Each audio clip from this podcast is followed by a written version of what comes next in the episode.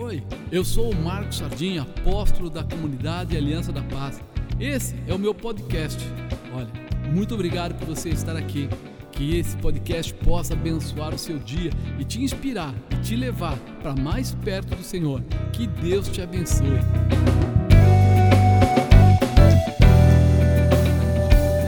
A gente precisa assumir uma posição muito, muito especial. Ó, olha o tema.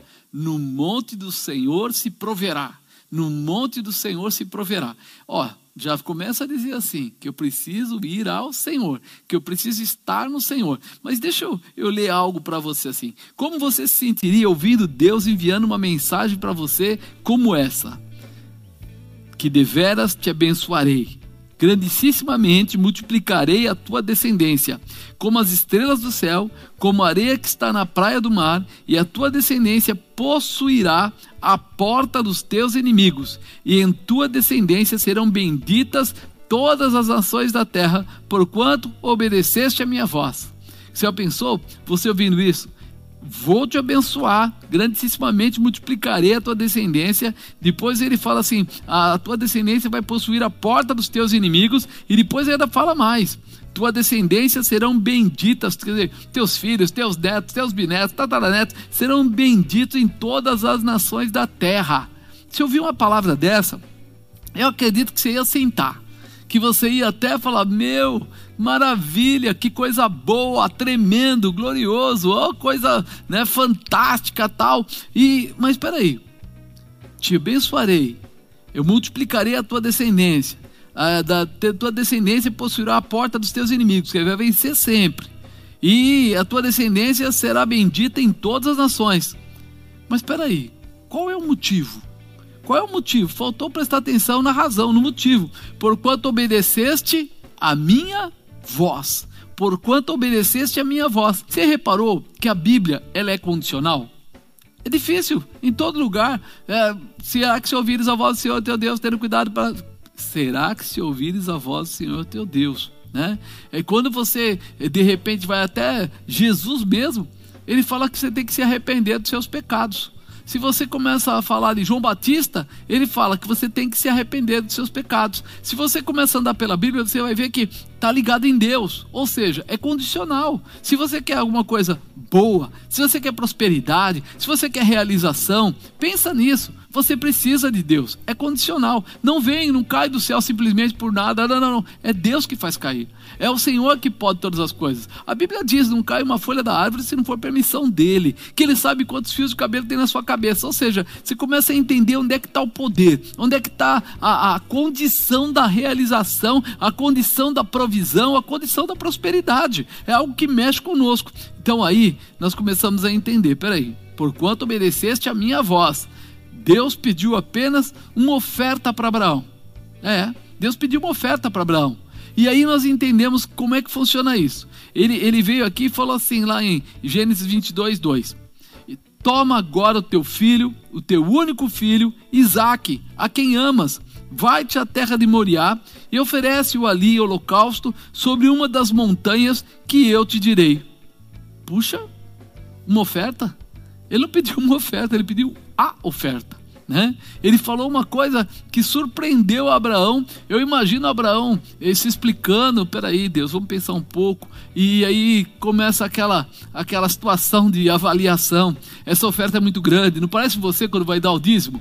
Ah, meu Deus, mas esse dinheiro é muito. Mas esse dinheiro. Só que Moisés é, desculpa, Abraão tinha uma, uma definição com Deus de intimidade. Ele saiu da terra que ele morava, a mulher dele não podia ter filho, acabou tendo filho com, com 100 anos, quase aquela coisa toda, e foi, 90 anos foi aquela coisa toda, andou de dificuldade em dificuldade. Ele, ele não tinha uma amizadezinha, ele tinha um relacionamento. Ele sabia quem era Deus e que Deus podia. Por isso, quando veio aquela promessa forte que eu li para você aí, você fala assim: Meu, é uma promessa que não é para qualquer um. Não é para qualquer um. É só para aqueles que acreditam em Deus de verdade. Para aqueles que entregam o coração na mão de Deus. Ele foi chamado para tomar essa atitude, né? Entregar o filho dele. E sabe o que ele fez? Ele foi. Ele pegou o filho dele, colocou lá do lado dele, colocou no ombro do menino lá a lenha, as coisas que tinha que ele colocar, é, o fogo, tudo que ele tinha que levar lá, e foram embora. Andaram Os empregados dele é, perguntaram, mas senhor, onde o senhor vai? Ele falou assim: Nós vamos lá sacrificar ao Senhor e tornaremos para vós. Ele tinha uma confiança, uma convicção. Peraí, Deus está me pedindo ele? Mas Deus sabe que é o único filho. Deus sabe que ele, é, é, vamos dizer assim, veio num tempo que não virá outro. Mas Deus é conhecido como alguém amoroso, misericordioso, fiel, justo, verdadeiro, provedor. Por que pedir simplesmente isso? Quando Deus te pede oferta, Ele não está pedindo para você para arrancar de você o pouco que você tem. Ele não está pedindo para você dar o que você tem, porque o que você tem é muita coisa. Porque na verdade o, o filho, Isaac, só veio porque Deus deu a, o milagre. Então quer dizer que Abraão não tinha nenhum domínio sobre o milagre, porque o milagre veio de Deus. A mesma coisa acontece com o nosso dinheiro, a gente sabe. O dinheiro que é nosso não veio de nós mesmos, mas Deus propiciou para que a gente tivesse.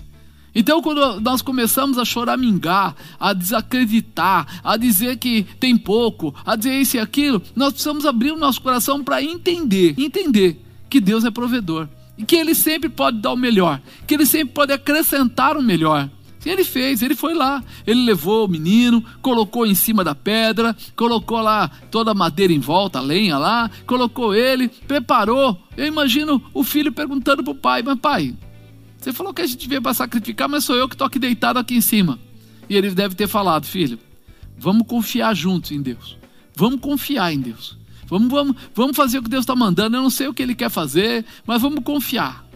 Aí você começa a entender que além de Abraão confiar em Deus, ele ensinou o filho dele a confiar em Deus também. Sua responsabilidade. Você é dizimista? Você é primiciante? E seus filhos são também? Porque é o pai que ensina. Aquele menino podia ter corrido, fugido, feito tantas coisas. Tem horas que você vai comprar uma bala na, na, no mercado e a criança quer um pirulito e ele chora, esperneia, corre, foge, você não alcança ele. Imagina uma situação dessa. Mas havia algo que estava patente neles, que era do pai para o filho, que era o que? Ensinamento, orientação, reconhecimento, amor, ele sabia quem era Deus. Então o pai coloca lá, e na hora que ele vai matar, que ele está já com a, a, o cutelo na mão, a faca na mão, é, é, é, ele ouve uma voz dizendo para ele: não faça isso. Agora eu vejo que você foi até o fim, você estava é, decidido a me, me satisfazer, mesmo que a oferta fosse cara demais para você. E aí vem aquela promessa que eu li para você agora há pouco né? E aí vem aquela promessa. Agora ele vai, vai falar que ele abre tudo aquilo, né? Colocar aqui e te abençoarei e grandissimamente multiplicarei a tua descendência, e a descendência possuirá a porta dos teus inimigos, e a descendência serão benditas todas as nações da terra. Aí você começa a falar: puxa vida, ele ouviu aqui a voz do Senhor.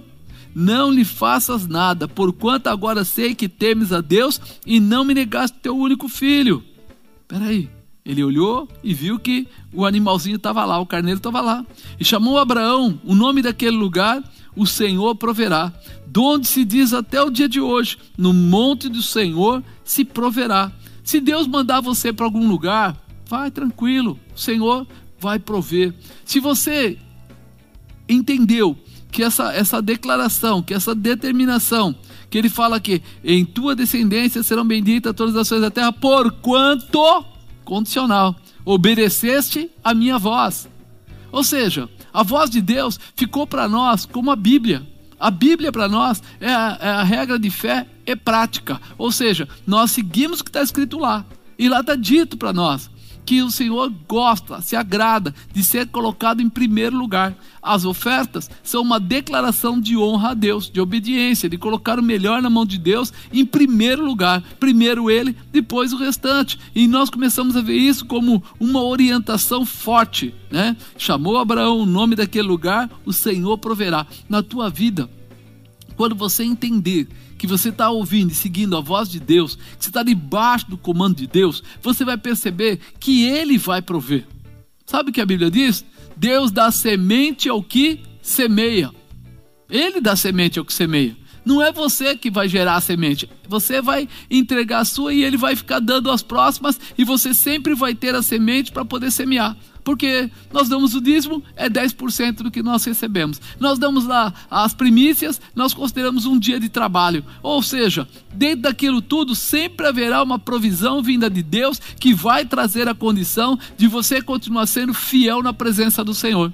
Você pode ver que todas as vezes que Abraão fazia alguma coisa, ele sacrificava. Olha, você vai para o norte, ele ia lá e sacrificava. Você vai fazer isso, ele ia lá e sacrificava. Por que ele fazia isso? Porque ele sabia que toda vez que ele honrava a Deus, vinha uma resposta nova sobre a vida dele. Então hoje, nós temos que abrir o coração para isso. Se você está me ouvindo, você sabe, esse momento é o momento de você semear, é o momento de você entregar, é o momento de você confiar, é o momento de você receber, porquanto obedeceste a minha voz. É o momento de você crescer, de você frutificar, de você assumir essa nova condição. Te abençoarei, grandissimamente multiplica, multiplicarei a tua descendência, a tua descendência possuirá a porta de teus inimigos, e as tuas descendências serão benditas em todas as nações da terra. Você vai ter de tudo que você precisar. O teu Deus é provedor, mas você vai entregar, vai colocar ali a sua oferta. E ele mostra aqui que a resposta de Deus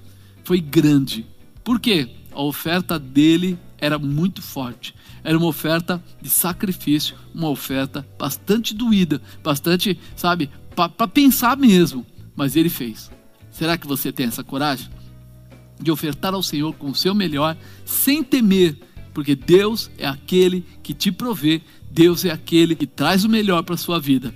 Aí embaixo da sua tela, está passando ali né? Tem o número da conta da igreja, tem o CNPJ, tem o QR Code do PicPay e você pode ofertar aí agora. Pode enviar sua oferta, pode enviar sua primícia, pode enviar é, de repente seu dízimo e você sabe, Domingo de manhã tem culto às 10 horas, domingo à noite tem culto às 18 horas. E durante a semana, de terça a sexta-feira, nós ficamos abertos aqui no horário comercial à sua disposição. Você passa por aqui, quer ofertar, oferte aqui, receba oração. Sempre tem um pastor aqui, está aqui o pastor é, o pastor, de, de repente, a pastora Camila, ou o pastor Fábio, tem várias pessoas que ficam, pastor Marcelo, ficam por aqui à disposição para receber essa oferta, pastora Sheila. Então, passa por aí, recebe oração, entrega a sua oferta ou faz pela transferência. Deus vai te abençoar poderosamente. O teu sacrifício tem resposta de Deus. Senhor maravilhoso e Deus bendito, eu apresento agora cada um desses primiciantes, cada um desses dizimistas, para que o melhor de Deus se multiplique sobre a vida deles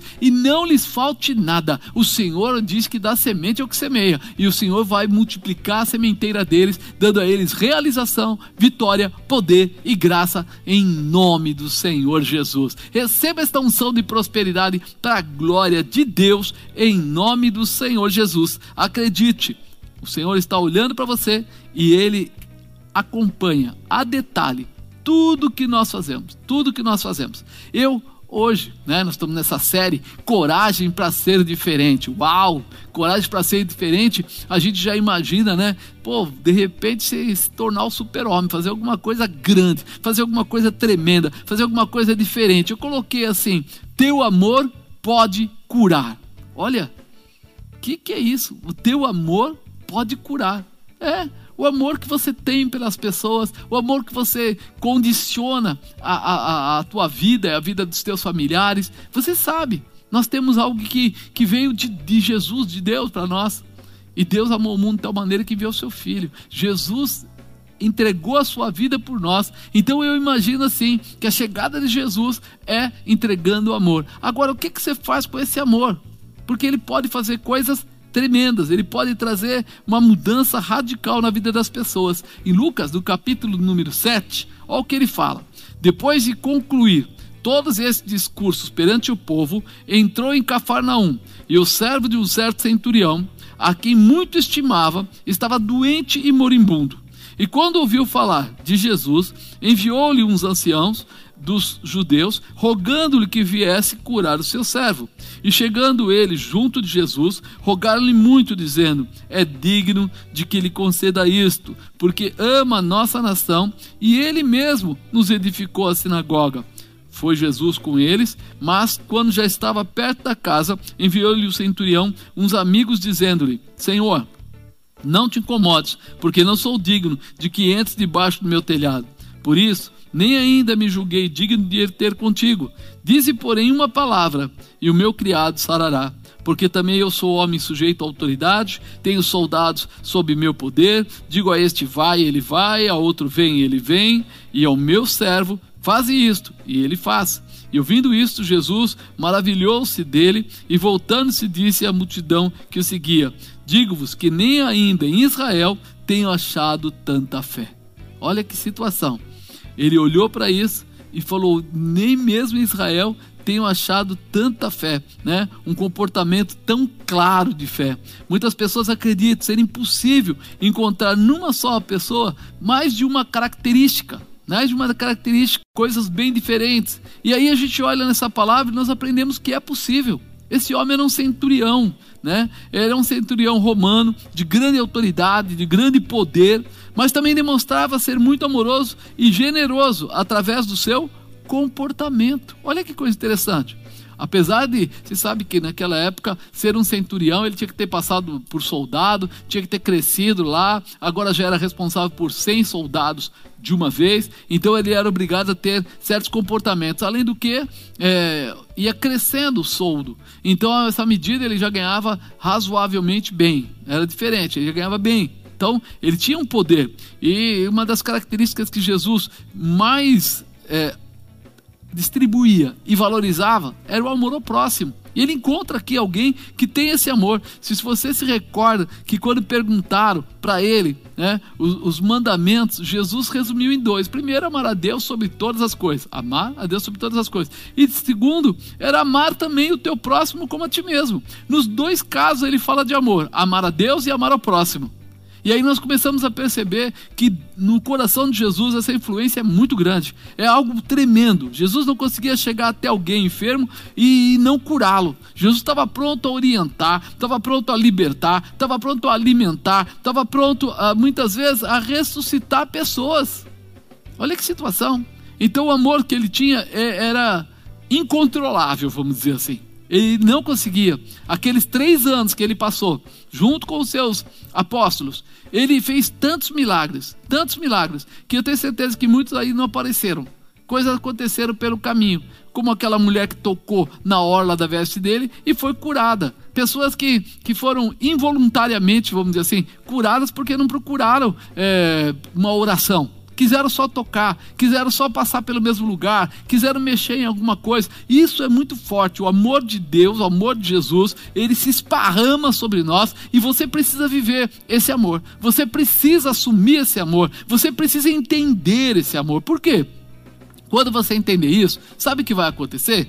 Você vai começar a perceber que quanto mais você tem a disposição de amar, mais você começa a se encher da presença de Deus mais você começa a reconhecer a Deus, mais você começa a entender essa, esse sacrifício vicário de Jesus para salvar o pecador, para salvar o ser humano. Aí você começa a exercer essa autoridade para fazer coisas tremendas. Então, peraí, o tipo de amor que mexe com Jesus. É, eu coloquei, teu amor pode curar. Mas eu falei assim, deixa eu explicar um pouco o tipo de amor que mexe com Jesus. Primeiro, amor de intercessão. Olha o que acontece aqui. E o servo de um certo centurião, a quem muito estimava, estava doente, moribundo. E quando ouviu falar de Jesus, enviou-lhe uns anciãos dos judeus, rogando-lhe que viesse curar o seu servo. Aqui fala de um servo que estava muito moribundo, estava morrendo, né? Estava praticamente morto. No livro de Mateus, se você for lá, você pega mais detalhes. Mateus 8,6 diz assim: O meu criado jaz em casa, paralítico, violentamente atormentado. Quer dizer, ele estava paralítico. Ele, como criado, já não tinha mais utilidade. Talvez, se fosse outro, outro momento, outra pessoa, teria falado assim: deixa ele morrer, porque ele não vai voltar. Quem, como é que vai trazer um paralítico de volta, atormentado? Quer dizer, ele devia estar tendo alucinações, devia estar tendo febres e outras coisas mais. O centurião poderia deixá-lo simplesmente morrer como costumeiramente faziam. Mas ao invés disso, ele apela, apela, desculpa, ele apela para Jesus que nem era do povo dele. Ó, ele era romano. Apesar de ele tratar bem né, o povo judeu, ter um carinho pelos judeus, e até depois vai dizer que ele construiu a, a igreja deles, tudo, é, ele não era cristão e nem era um seguidor, mas ele começa a perceber o seguinte: peraí, esse Jesus, ele está curando pessoas. Ele tem um coração quebrantado para isso, ele tem amor para isso. Eu, eu, eu não tenho como ir até lá e eu nem mereço ir até lá. Ele se julgava um pecador, mas ele fala assim: tem esses anciãos que são judeus que têm contato, eles podem ir até lá. Você imagina alguém que se preocupa é, desse, dessa maneira, né? Alguém que, que quer ver um empregado que já está paralítico mas quer ver ele curado, quer ver ele restaurado. Esse amor de intercessão é o que mexe com o coração de Deus. É por isso que muitas vezes a gente bate nessa tecla. Você tem um filho com problema? Abra um espaço de intercessão, não de reclamação. Porque às vezes as pessoas vão para Deus e falam: Deus, eu não aguento mais esse filho, eu não aguento mais. Não, de intercessão. Intercessão é orar para que Deus entre com a providência. Intercessão é, é, posicionar, vamos dizer assim, a tua visão naquilo que você acredita. Você acredita em Deus? Acredito. Então você vai acreditar que esse demônio vai cair por terra, que esse principado não vai ter mais atuação, que essa enfermidade não vai mais ficar nesse corpo, que eu vou consolidar agora a manifestação de Deus. Eu vou falar do evangelho para essa pessoa. Eu vou falar para ele uma vez, duas vezes, três vezes, quatro vezes, cinco vezes. Eu vou falar tanto do evangelho para ele que uma hora ele vai abrir o coração para ouvir. Eu vou chegar em cima dele com todo carinho, com todo amor, mas com toda a manifestação do poder de Deus. Eu vou chamar a existência, a presença de Deus na vida dele. Isso faz parte. Se terrasca dubre cantarabai. Xerebe a canta nubre da raça. Não sei por que Deus está falando assim, uma mulher que diz que não aguenta mais o filho. Você disse. Você disse. Eu não aguento mais. Eu já estou cansada. O Senhor mandou você interceder por ele. Vai orar cinco vezes por dia. Cinco vezes por dia. Nunca pedi isso para ninguém. Vai orar cinco vezes por dia durante sete dias. Vai escolher horários, vai, nove da manhã, meio-dia, sei lá, duas da tarde, cinco. Vai colocar lá, cinco vezes por dia. Vai ungir o lugar que ele dorme. Se está na tua casa, vai ungir o lugar que ele dorme. E vai determinar, escrevendo o que vai acontecer. E daqui a sete dias você vai testemunhar que mudou a situação. Faça isso para que o nome do Senhor seja glorificado. Demonstre o quanto de amor ainda arde no seu coração. E Deus vai demonstrar para você que o poder dele ainda é o mesmo. Que ele não mudou e que ele está pronto para trazer o que for necessário. Outro tipo de amor que mexe com Jesus: amor por gratidão. Amor por gratidão. E chegando eles junto a Jesus, rogaram-lhe muito, dizendo: É digno de que lhes conceda isto, porque ama a nossa nação e ele mesmo nos edificou a sinagoga. Um dos princípios que Deus segue fielmente é o da gratidão. É o princípio da gratidão. É engraçado, né? Mas ele, ele, ele, leva muito a sério isso, muito a sério. Assim como ele acredita que você deve ser grato a ele, ele acredita que também cada um de nós deve ser grato ao outro. Ou seja, nós devemos corresponder. E isso é importante. E chegando a Jesus, rogar-lhe muito, dizendo: É digno que lhe concedas isto, porque ama a nossa nação. E ele mesmo nos edificou a sinagoga. Podemos ver que os próprios anciãos judeus dizem: é digno que lhe concedas isto. Eles que conheciam bem o ensinamento da palavra de Deus, já, sabe que jamais Jesus deixaria passar isso. Peraí, ele, ele faz parte, ele, ele ajuda, ele se dispõe, ele tem um coração. Pensa um pouco. O quanto você já fez, o quanto você faz pela obra de Deus, o quanto você faz para que a palavra de Deus seja ministrada, para que a obra continue, para que as coisas aconteçam. Isso precisa arder no seu coração. Né? os dois fatores foram fortes. Ama a nossa nação judaica. Eles reconheciam que ele respeitava Deus indiretamente. Ele ama a nação. Eles estavam dizendo que esse centurião respeitava os ensinamentos dos judeus não, não se levantava, não exercia perseguição contra eles através das leis romanas. Ele poderia, como um soldado, colocar mais peso, cobrar mais imposto, fazer qualquer coisa, pedir alguma ajuda lá para persegui-los, e ele não fazia isso. Ele estava sempre em paz. Ele mesmo edificou a sinagoga. Não era nada normal um centurião romano ajudar na edificação de uma sinagoga judia. E ele ajudou. Ele trabalhou por isso, ele deve ter colocado recurso nisso. Quando a gente entende isso, a gente entende que a gratidão é algo que Deus vai mover. Amado, você já pensou que muitas vezes a gente se preocupa com o que é nosso, mas não se preocupa com a vida dos outros? Tipo, o filho do vizinho está com problema. Ah, mas ele sempre foi assim, ele é meio drogado mesmo, não está nem aí, fala mal e tal. Você não está nem aí. Aí você quer que Deus vá lá e cure o seu. Se o amor por gratidão tivesse que ser exercido com você, será que Deus faria alguma coisa? Ou ele diria assim: não merece? Pensa aí. Será que ele olharia para você e diz: olha, ele já lutou pela vida de outras pessoas, ele já ajudou o filho do Zé, do Antônio, do João, ele se preocupa com, com a filha da Maria, ele, ele sempre fez alguma coisa para ajudar as pessoas que precisavam. Então, esse amor de gratidão toca o coração de Jesus. E aí, Jesus pode se levantar por tua causa. Enquanto você está aqui tentando ajudar as pessoas e não consegue ajudar o seu, Deus levanta alguém para ir lá e ajudar o seu, restaurar o seu, pregar para o seu filho, mudar a história do seu filho. E é isso que muda o coração da gente. Nós ficamos preocupados só conosco mesmo. Eu, eu sempre falava isso. Pessoas que querem doar alguma coisa, sabe aquela história? Ah, eu fiquei doente e ninguém veio na minha casa. Mas quando os outros ficaram doentes, você nunca foi lá. Que, que sabe? Você sempre é, cuidou da sua própria vida, você nunca foi é, de cuidar de ninguém, agora está reclamando a, a, gratidão. Que gratidão se você não tem gratidão, não executa o amor, não toma atitude? Então comece a pensar nisso. Quantas coisas você está fazendo?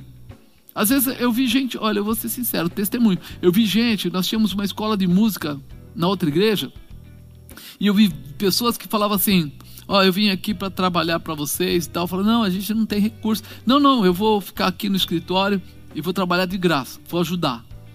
Sabe o que acontecia? Nem 15 dias depois, teve gente lá que 15 dias, 20 dias, estava empregado.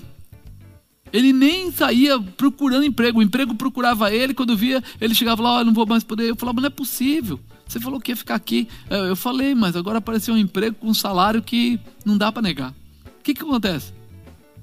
É o amor. E Deus tem gratidão.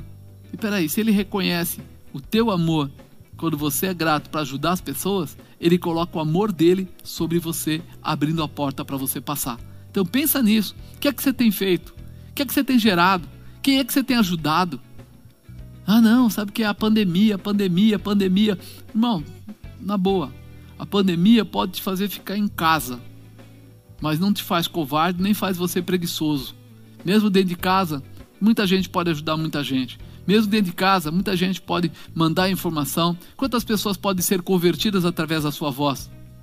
Você só pensa em você, mas esquece que Deus está querendo abençoar as pessoas. Então, pensa nisso. O tipo de amor que mexe com Jesus, o amor do reconhecimento. E foi Jesus com eles, mas quando já estava perto da casa, enviou-lhe o centurião os amigos, dizendo-lhe: Senhor, não te incomodes, porque não sou digno de que entres debaixo do meu telhado. Esse centurião romano tinha riqueza, prestígio, reconhecimento em toda aquela região, mas agora ele faz uma declaração muito importante: sou indigno, sou pecador não posso receber Jesus na minha casa. Olha que situação, irmão. Quanto crente, quanto cristão tem aí que não reconhece, não se vê como pecador. Vê o vizinho, vê o outro. Esse daqui, não sendo cristão, não sendo judeu, né? Ele agora é o primeiro a reconhecer que ele não era digno de Jesus entrar debaixo do telhado dele, entrar na casa dele, porque ele era pecador que, que ele estava dizendo? Que Jesus era alguém tão especial, que Jesus realmente poderia ser o Filho de Deus, que Jesus tinha essa condição e ele se sentia não só envergonhado, mas, sabe, é, luz e trevas não se combinam. Ele coloca isso de uma forma, ó, se fosse analisar como é, morador da região, vamos dizer assim, ele era alguém lá em cima e Jesus era alguém lá embaixo. Mas quando ele olha para Jesus, ele olha de forma diferente. Ele olha para Jesus lá em cima e ele lá embaixo. Ele olha para Jesus como alguém cheio do Espírito, alguém é, que vem da parte de Deus, alguém que está estabelecido por Deus. Ele reconhece Jesus como alguém cheio da presença do Pai. Alguém que faria qualquer coisa. Em Romanos 10, 12, olha o que fala. 10, 10. Visto que com o coração se crê para a justiça, com a boca se faz confissão para a salvação, porque a Escritura diz: todo aquele que nele crer não será confundido, porquanto não há diferença entre judeu e grego, porque um, um mesmo é o Senhor de todos, rico para com todos os que o invocam. Ele cumpriu uma palavra, sem saber, sem conhecer tudo isso, ele estava cumprindo uma palavra. Ele começa aqui, você fala assim: com o coração se crê para a justiça. Ele creu. Com a boca ele fez confissão. Ele fez. Ah, ele creu, por isso ele mandou buscar Jesus. E com, com a boca ele estava declarando o quê? O senhor não pode entrar embaixo do meu telhado porque eu sou pecador.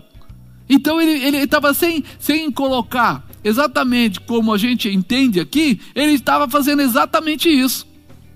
Todo aquele que nele crer não será confundido ele mandou chamar Jesus porque ele acreditava em Jesus. Não será confundido. E mais, não há diferença entre judeu e grego, porque é o mesmo Senhor.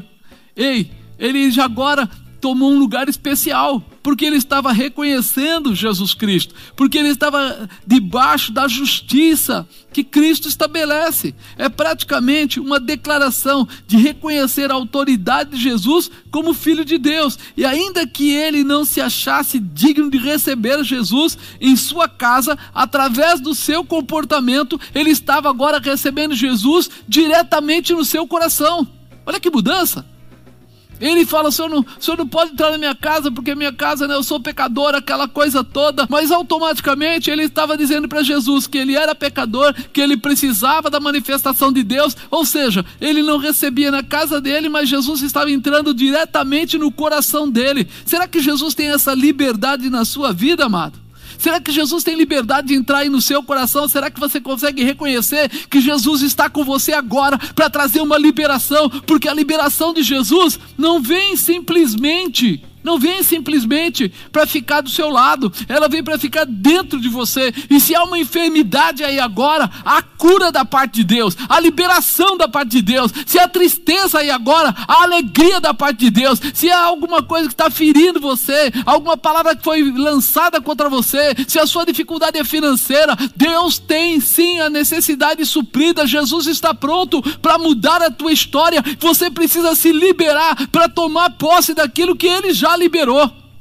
Ei, não foi o centurião que liberou, já estava liberado, ele só tomou posse. Ele mandou alguém ao encontro de Jesus, ele mandou trazer, Jesus veio. Ele disse que não era é, possível entrar por causa dos seus pecados, mas ele estava dizendo: Eu creio no Senhor, eu confio no Senhor, eu reconheço o Senhor, e por isso Jesus já estava falando dentro do seu próprio coração. Deus está querendo curar aí na sua casa, Deus está querendo abençoar aí no seu lar, Deus está querendo transformar aí na sua empresa, Deus está chamando você meu irmão, para tomar posse daquilo que você precisa. O que é que você tem necessidade? Diga agora para o Senhor, porque Ele está olhando para você e procurando reconhecimento. Reconhecimento. É algo muito forte isso. É algo tremendo. O tipo de amor que mexe com Jesus, amor da humildade. A humildade, olha que coisa linda. É por, e por isso, nem ainda me julguei digno de ir ter contigo, Dize, porém, uma palavra e meu criado sarará. Uma palavra, sabe? Ele falou assim: ainda, nem ainda me julguei digno de ter contigo. Ei, ele era um homem grande na região. Ele seria recebido no lugar que ele fosse. Não importava onde ele fosse, ele seria recebido. Mas ele falou: Eu não sou digno. Como é que eu vou chegar perto de um homem cheio da presença de Deus? Olha que humildade. Ele baixa o nível dele, se colocando é, menos do que qualquer um dos, dos membros lá judeus, ou daquelas pessoas humildes que andavam lá perto de Jesus. Ele fala: Tipo, eu sou pecador, não dá para mim. É algo que alegra o coração de Deus. Salmo 51, 17, a parte B do versículo fala assim: A um coração quebrantado e contrito não desprezará a Deus. Um coração quebrantado e contrito. Deus não vai desprezar. Não vai. O salmista faz essa declaração. Ele não vai desprezar. Será que você tem entendido isso? Um coração quebrantado e contrito. Sabe o orgulho? Fora. Sabe, eu, eu acho, sou posse, eu, fora. Não, eu julgo, eu aponto o dedo para os outros, fora. Coração quebrantado e contrito. É aí que Deus entra. É aí que Deus se manifesta. É aí que Deus traz realização. A tua humildade é demonstrada pela tua declaração do quanto você precisa de Jesus para qualquer coisa a nossa dependência nele, de falar com ele, de chorar com ele, de não passar do limite que ele nos ensina, é a a declaração de necessidade de humildade. Tiago 4, 6, sabe o que ele fala? Antes ele dá maior graça. Portanto, diz: Deus resiste aos soberbos, mas dá graça aos humildes. Deus resiste aos soberbos, mas dá graça aos humildes. Querido, Fica tranquilo. Você não precisa ser bobo, mas você tem que ser humilde. Sabe? É diferente. Você tem que ter uma posição, mas saber que Deus é maior, que Jesus é maior, que a promessa está sobre a sua vida e que a realização está declarada para você. Né? Quando João escreve lá em João 3,30, né? ele fala assim: é necessário que ele cresça e eu diminua. Ele está mostrando isso mais uma vez humildade. Nós sabemos que não, não tem como nos compararmos com Deus, não tem como nos compararmos com a manifestação e as promessas de Deus, não tem como. Nós precisamos viver essa promessa de uma forma tranquila, humilde, sabendo que nossa dependência nele trará toda a realização. Né? Isso é muito, muito, muito importante. Nos, nos lembrarmos do plano de Jesus para as nossas vidas. Jesus está é, tá, tá tão claro que Ele quer mudar a nossa história, que Ele quer estabelecer tudo que nós somos, mas Ele precisa que você se entregue. Ele precisa que você se renda. Sabe o que é se render? Vamos brincar, vamos olhar no filme lá da, das guerras, das coisas, quando chegava lá, de repente, os soldados, e você vê que não dava mais, a pessoa levanta as mãos, joga a arma no chão, ele está à disposição, está rendido. Está na hora da gente estar à disposição, estar rendido ao Senhor, ouvir a voz dele, obedecer a sua orientação, é, não deixar que os outros entrem no meio do nosso relacionamento com Deus, saber que Deus escolheu para a gente vencer, mas que toda a glória sempre será dele. Eu brinco muito com isso, falo a bênção é nossa, mas a glória é dele. Ele é o Senhor da glória, Ele é o realizador, Ele é aquele que pode mudar todas as coisas, Ele está pronto para tomar a sua vida de uma forma especial. Último, o tipo de amor que mexe com Jesus, o amor com fé. É, aquele amor demonstrado através da fé. Esse mexe com Jesus de uma forma tremenda, porque também eu sou homem sujeito à autoridade. Tenho soldados sobre meu poder e digo a este vai e ele vai, e a outro vem e ele vem, e ao meu servo faz isto e ele faz. E ouvindo isto, Jesus maravilhou-se dele, voltando-se, disse à multidão que o seguia: Digo-vos que nem ainda em Israel tem achado tanta fé. O centurião, aqui no caso, ele não declarou uma grande fé. Ele não declarou uma grande fé. Ele demonstrou uma grande fé. Por quê? Porque ele fala que, primeiro, Jesus não precisava entrar debaixo do telhado dele porque ele era pecador. Mas é que ele, ele faz uma analogia de comparação, mostrando assim: eu tenho soldados. Quando eu preciso de alguma coisa, eu dou uma ordem para o soldado e ele vai. Eu digo para esse vai, ele vai, vem o outro, outro vem. Eu dou ordem e eles obedecem. Ele estava, vamos colocar entre aspas, ele estava dizendo assim: Jesus, eu sei que o Senhor tem parte com Deus, eu sei que o Senhor tem autoridade espiritual, e eu sei que o Senhor tem muitos anjos à sua disposição, e que quando o Senhor falar, uma só palavra, o Senhor falar, os teus anjos vão lá e vão contemplar, vão realizar, vão estabelecer, vão fazer acontecer. Até hoje, Jesus não tinha ouvido isso de ninguém. Ninguém tinha dito sobre a autoridade que Jesus tinha ou demonstrado de uma forma tão forte acreditar no poder que Jesus Cristo podia manifestar sem precisar. Lembra de Lázaro? O que, que ele falou? Lázaro sai para fora. E Lázaro saiu para fora. Ele precisou ir lá pôr a mão? Ele precisou ir lá e agarrar Lázaro, arrastar para fora? Não, ele só falou uma palavra. E provavelmente lá de dentro, talvez nem Lázaro tivesse escutado direito. Mas o espírito de Lázaro, que estava ligado ao mesmo espírito que testificava nele, raia, estava pronto para receber o poder. Nós sabemos disso e precisamos viver isso de uma forma especial nem ainda em Israel achei tanta fé. O centurião faz uma declaração de fé Adadestahai, dizendo, né? que as ordens tinham que ser cumpridas, que Jesus estava pronto para fazer, o exército celestial, celestial estava pronto para realizar. É o tipo de fé que Jesus espera ver em todos nós. É o tipo de fé que Jesus espera ver em você. Acreditar, sabe? Ah, mas se eu estou aqui, mas se eu, se eu não tocar na, no, nas, nas feridas de Jesus, eu não acredito que é Ele. Irmão, essa fase já passou. Pela fé, você pode todas as coisas. Pela fé, é crer, é assumir, é tomar posse. Você declara e acontece. Você precisa viver essa manifestação. Né? E, então vamos manifestar a fé em nossos corações. Quando eu entendo isso, peraí, eu preciso imaginar. Vai, vamos, vamos tentar. Deixa eu ver se eu consigo explicar de uma forma mais clara. Né? Quando nós saímos a buscar água da fonte, o que determina a quantidade que traremos é o tamanho do pote. Imagina você. Você vai até uma fonte, ali tem uma, uma fonte que fica jorrando água direto. E você vai lá para buscar água. Se você for com um copinho desse, você vai trazer um copinho.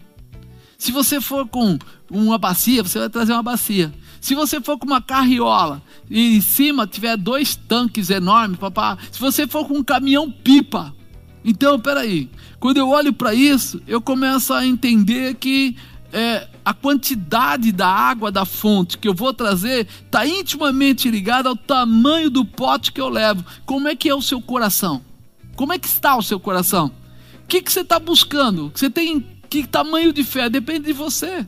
Se você vai buscar Deus sem acreditar, você não vai trazer nada. Mas se você for realmente se preparando, jejuando, clamando para Deus transformar o seu caráter, mexer no seu coração, então quando você for buscar em Deus uma resposta, essa resposta se multiplicará na sua vida, acrescentará sobre você de uma forma especial. Nós temos que acreditar nisso. Chega aquele momento que nós precisamos ter a visão da bênção. Espera aí, eu quero a quantidade de bênção que vem do Senhor. Qual é o grau de fé que eu vou usar? Qual é o grau de fé que eu vou estabelecer? Imagine que de repente o Banco do Brasil desse uma determinação: vou distribuir ouro. Vou distribuir ouro. Você pode vir com uma bolsa, eu vou dar ouro para você. Eu vou te perguntar: que tamanho de bolsa você levaria? Ah, não, uma pequenininha, daquelas que põe moedinha, né? Você ia aparecer lá com a sacola da feira, com a maior que existe. Mas por quê? Se ele está distribuindo, eu tenho liberdade de pegar. Ele falou que eu tenho direito a uma bolsa, quer dizer que o tamanho da bolsa ele não está explicado. Eu escolho o tamanho da bolsa. Se você quer um milagre de Deus, ei, Kaboshi Bahadai, qual é o tamanho da fé que você está levando? Qual é o desejo de fé que você está estabelecendo? O que é que você está fazendo? Aquele, aquele centurião, ele foi demonstrando isso de uma forma especial. Quando Deus oferece riquezas espirituais, abundância, poder, como são pequenos os vasos que levamos. Você já reparou isso? Ah, quantas horas tem o culto? Vai demorar? Eu tenho que ajoelhar? Quanto tempo eu vou ficar? Aí, bebe, bebe, fica aquela conversa mole. Peraí, se você estivesse na fila do Banco do Brasil para pegar o ouro, você ia reclamar de quanto tempo você está na porta? Não. Agora aqui, na presença de Deus, é o momento de você se estabelecer nós precisamos começar a levar vasos maiores. Precisamos aparecer com uma determinação tão especial para poder buscar aquilo que o Senhor tem colocado diante de nós. Chega de andar com bolsa pequena, chega de andar com vaso pequeno. Comece a buscar a Creticamose, Bracinai, a Sébia, Cai, a grandeza de Deus. Epalahadácia. Você está dizendo aí, Deus me mostra uma mulher, ela é alta, Shepracana Rassúbia, Ei, Canaxerecai. E ele está dizendo assim: você diz que já foi cheia do Espírito, que já teve tudo isso, mas que agora não sente mais nada. O Senhor está dizendo para você, Shabrai, Canai, a Sébia, três Shadarradai, três noites, Shibadakanai. Me procura três noites que Biriachai. Entra na Becanahai no particular comigo e eu vou te mostrar a glória que ainda eu tenho com a tua vida. Eu vou te mostrar que eu posso mudar a tua casa, que eu posso mudar os desejos do teu coração, que eu posso colocar uma liberação sobre a tua vida de uma forma especial. Nada vai barrar, impedir ou atrapalhar, porque o Senhor sabe quando alguém busca Ele, ei, com a sacola, quando alguém busca Ele com o pote grande, quando alguém busca Ele com a bolsa maior, Ele está querendo saber, você quer resdicanar e receber essa manifestação, mas não quer ter esse encontro? Como é que funciona isso? Busca, se encaixa, estabelece, realiza, porque Deus está mudando a sua vida hoje, colocando de volta a intimidade e dando a você a realização. Pranábia, canta sobre andalabachai. Você sente dores nas costas, na altura da coluna, mas na verdade é são os rins. Eikadore sobrecai. A mão de Deus está descendo aí agora. Nebecana labachai, neflit decanabachai. Essa palavra vem grande, decanabasubicai. O Senhor está tocando nos seus rins, tocando na sua bexiga, mexendo na sua estrutura para restaurar você agora. Receba esta cura em nome do Senhor Jesus, em nome de Jesus. Você tem como um parrai, um nódulo grande embaixo do braço, sepracanahai. Você sente incômodo, você não aceita isso bem. Deus está mandando dizer para você agora: coloca a tua parte da raia, a tua mão aí e comece a determinar que se desfaça, porque pelo nome de Jesus, diante da tua fé, diante da tua fé, o Senhor vai começar a mudar toda essa história e vai trazer a restauração, vai trazer a liberação, vai decana sobecana rassubicana rassubiai, tirar tudo isso daí agora, em nome de Jesus Cristo. Receba esta cura para a glória de Deus. Não vem com bolsinha, não, vem com a sacola, não vem com pouco, não, vem com muito. Deus está querendo mudar a tua vida, mudar a tua casa, mudar a tua estrutura, e você está preocupada. Ei, cacê pra nábia, súbia, quem é que está olhando? Ei, aquele centurião não estava preocupado com quem estava olhando, não. Ele estava mandando buscar, as pessoas estavam ouvindo. Jesus veio com a multidão. Ei, a deixe cantarai. Deus está querendo mudar a tua história, renovar as tuas forças. Ei, não adianta choramingar, choramingar não dá futuro para ninguém. Não melhora a tua vida espiritual, não restaura a tua vida financeira, não muda a tua família. Mas quando você entrar na dimensão do amor, do sobrenatural, da presença, do poder, da autoridade, aí você vai ver o que Deus pode fazer com a tua vida e como Ele pode estabelecer você na presença, no poder e na autoridade dEle. Então, em nome de Jesus, levanta a tua cabeça agora, Mubadai Asebracai, prepara o teu coração para viver toda a realização, para viver tudo aquilo que o Senhor tem colocado de uma forma especial. Shepranai Asobecai dor no ombro esquerdo, sepranabia canta, núbria cai, iriondequemi narrachai, levanta o teu braço para o alto, rai, porque o Senhor vai começar a tocar nesse ombro aí agora, é pelo fogo,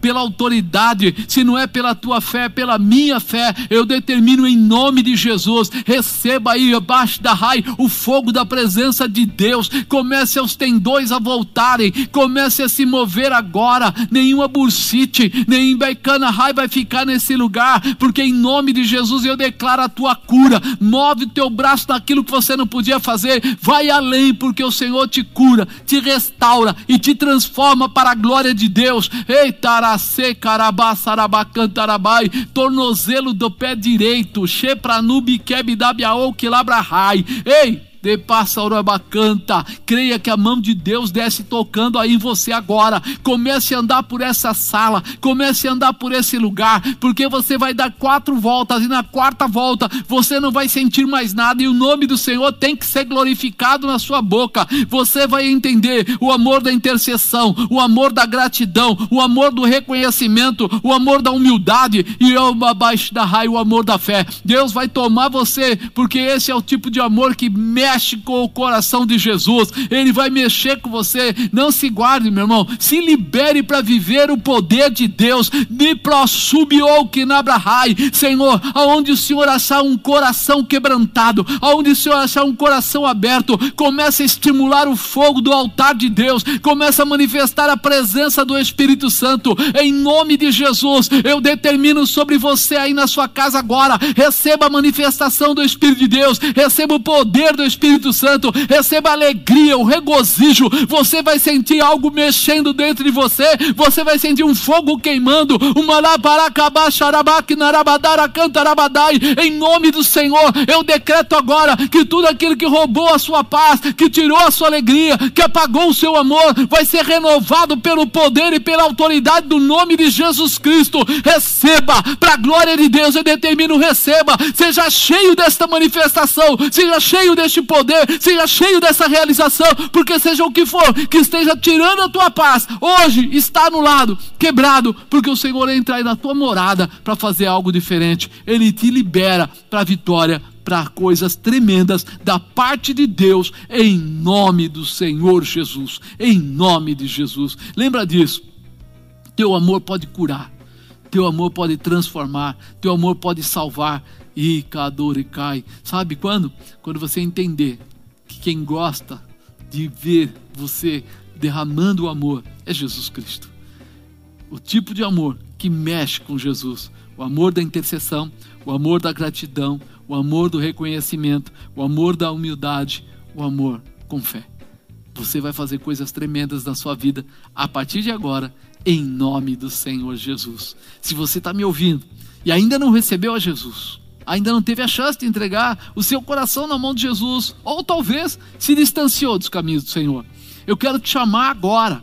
Escreve aí embaixo. Diga, eu recebo a Jesus. Escreve, eu recebo a Jesus. Coloca lá, eu quero me, me reconciliar com Jesus, eu quero me aproximar de Jesus, porque isso traz a manifestação para a sua vida.